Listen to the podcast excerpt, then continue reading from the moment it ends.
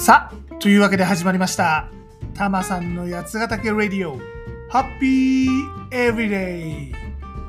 この番組は八ヶ岳南麓でハッピーに暮らしているたまさんが八ヶ岳暮らしの魅力地方移住やワーケーションについてそして日頃考えているよもやまな話をダラダラとするそんな番組でございます。肩の力を抜いてのんびりとお聞きください。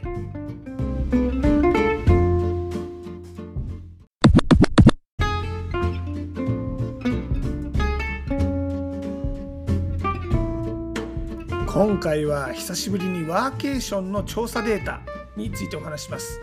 パーソル総研が2023年9月12日に発表したワーケーションに関する定量データ失礼定量調査っていう内容からワーケーションの最新動向をお話ししたいと思います。とか言っときながらこの調査タマさん個人的には結構ツッコミどころというか気になるところも多い調査でしてね。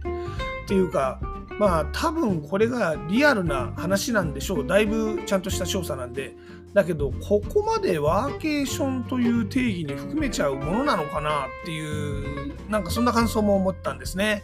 でもまあ面白いところたくさんあるし考えさせるところもたくさんあるいい調査だと思いますんでちょっと掘り下げていきましょう。まずねこの調査で面白いのはワーケーションを普段の職場や自宅とは異なる日常生活圏外であれ？ごめん日常生活圏外の場所で仕事と自分の時間を過ごしたと定義してるんですね。まあ、回りくどいですよね。小難しいですよね。噛んじゃいましたよね。まあ、難しいんですよ。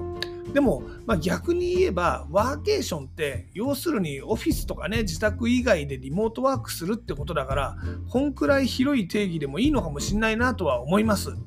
でねこのねもう一度言うから噛まないように頑張ろう。普段の職場や自宅とは異なる日常生活圏外の場所で仕事と自分の時間を過ごした経験ってある？いや言えた言えた。ね経験ってある？って聞いたらなんと17.4%の人があるんですって。これね質問対象が10万人以上のサンプルなんでかなり統計上の信憑性も高いですよこの調査。でね17.4%ってねかなりの人数ですよね。でもね面白いのはね次の質問。この人たちにワーケーションを行った経験はありますかと質問するとですねこの中の実に25.9%しかワーケーションをしてる自覚はないってことなんですね。あのやった人の中の25.9%ですよ。だからつまりね 17.4%×25.9% イコール4.5%の人しか自分でワーケーションしてるぞって認識してる人はいないってことなんですね。でしかもこの4.5%ね、2022年に内閣府とかあの観光庁が続けて発表している調査があるんですがそのワーケーション実施率っていうのはねほぼ4%とか4.2%でね一緒なんですね。ってことはワーケーションをやってるの？って質問すると、まあ、ざっくり4%ちょいしかイエスって答えないんだけどどんな働き方してんの？ねえねえって細かく聞いてみると実は17.4%の人はすでにワーケーション体験をしてるってことなんですね。じゃあ無自覚なこのワーケーションってどんなパターンなんですかねって気になりますよね。で今回のパーソル総研はあのワーケーションを5つのパターンに分類してます。でね、まあ、その中で仕事観光充実タイプっていうのと息抜き集中タイプっていうのがあって、まあ、この2つはまあそうねタマさんの考えるワーケーションってこういうもんなんじゃないのって思うんですけども実はねこの2つ合わせてもですね36.1%まあね3分の1ちょいしかあのいわゆるそういうワーケーションっぽいのしてる人ってのはいないんですね。じゃあ残りは何っていうと家族旅行中の仕事とかやるつもりのなかった旅行中の仕事帰省や用事の前後でちょこっと仕事をするとかなんですって。うん。まあこのね家族旅行中の仕事っていうのはねあのコメントこんなことしましたってコメント読むとまあ、正直この仕事観光充実タイプとあんまし違いが分かんないんであの多少このワーケーションっぽいね旅行に行って、まあ、最初から仕事に行く覚悟を持って行ってる旅行なんで、まあ、ちょっとそれもワーケーションと言えるかなっていう気がするんだけどでもさ残りの2つはさそりゃワーケーションって自覚はないだろうって思うんだよね。だって要するに仕事のつもりじゃなくって温泉旅行とか行ったけど仕事が追いかけてきちゃったと。でね、まあ、しょうがないこれちょっと1時間ズーム会議しますよとか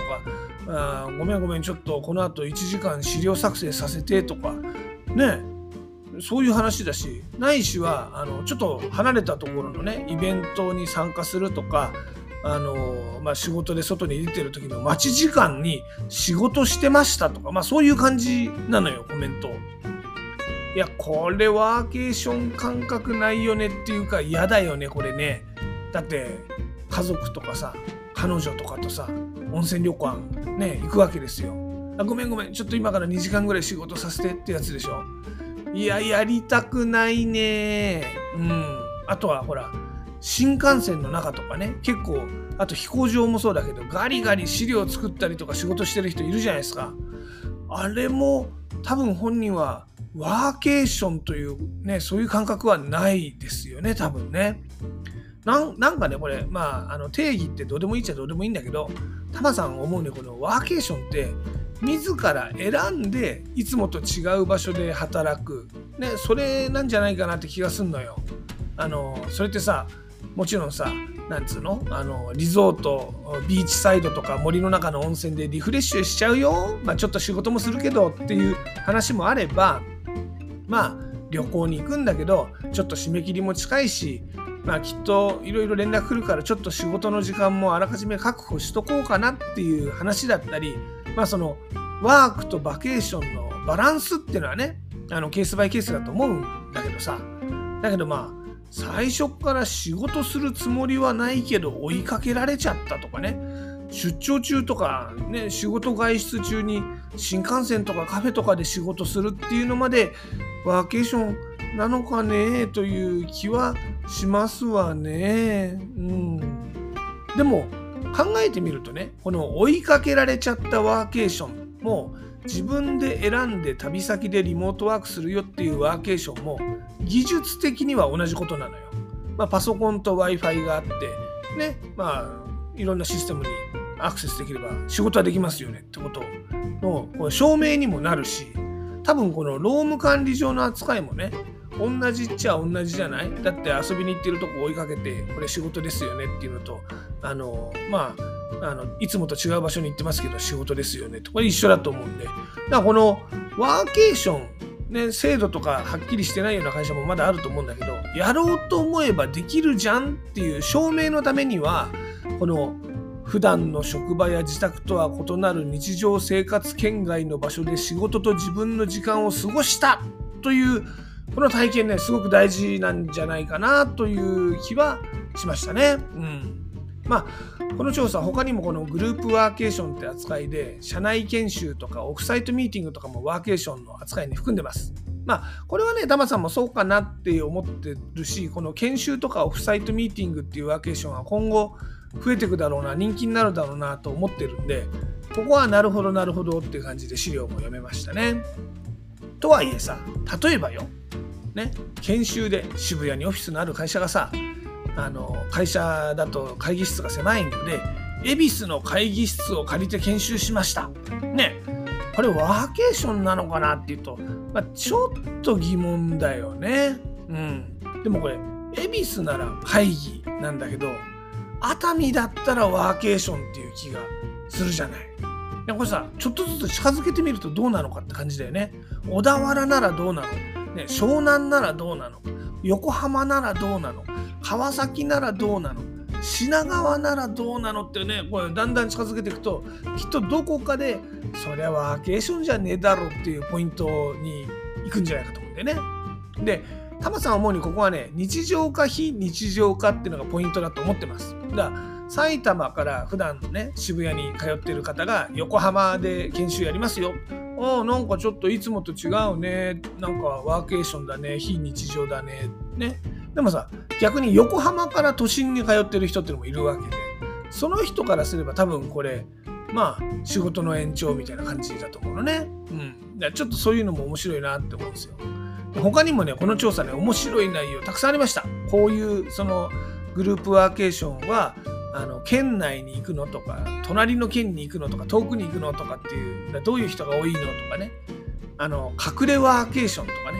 いろんな調査があって。ちょっとあの隠れワーケーションはね面白いんでもうちょっとお話しするとこれって会社がワーケーションを認めてなかったり認めてたとしても特に周りに伝えないでこっそりやるっていうやつね。これ他のメンバーに隠してたっていうこの14.1%が隠れワーケーションですよねってこのパーソル総研は言ってるんですけど実はその隣にですね他のメンバーに隠していないが伝えていなかったっていう人がいるんですね。なんかこれ怪しい匂いしますよね。しかもこれね23.9%もいるんですよ。これ立派な隠れワーケーションでしょうと。ねこれ。だとすると合わせてこの38%ほぼ4割の人が隠れワーケーションなんじゃないの？ってタマさんは思いました。この調査から。でこの隠れワーケーションっていうのはねチームワークが悪かったりプライベートの雑談が少なかったり心理的安全性が低い職場環境だと増えるらしいんですよ。まあ、確かにねなんかさあの人さ今本当は沖縄なんでってよ？ひそひそ？とかね。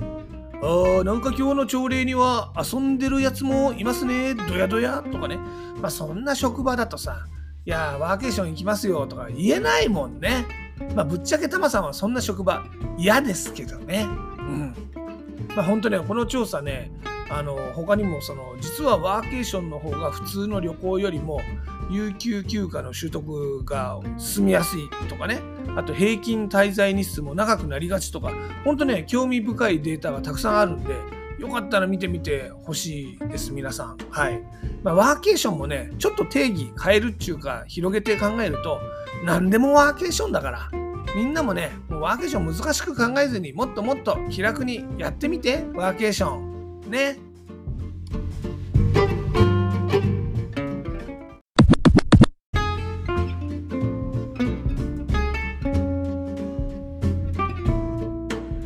さて、タマさん、八ヶ岳で新しい自分に出会うプログラム、やつくる始めました。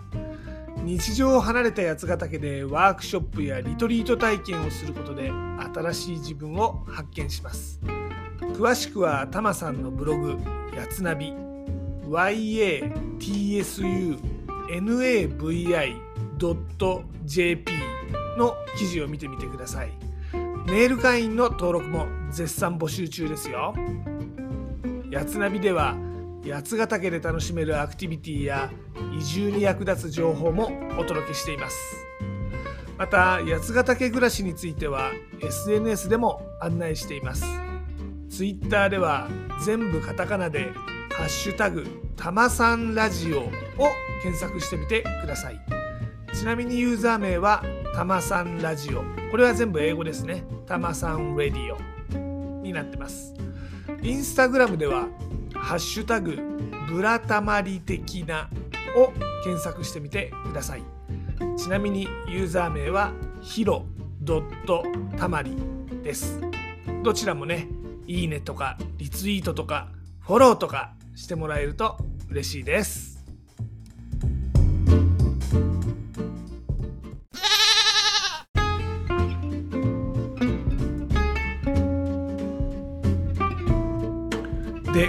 今回のエンディングテーマですが工藤静香の慟哭を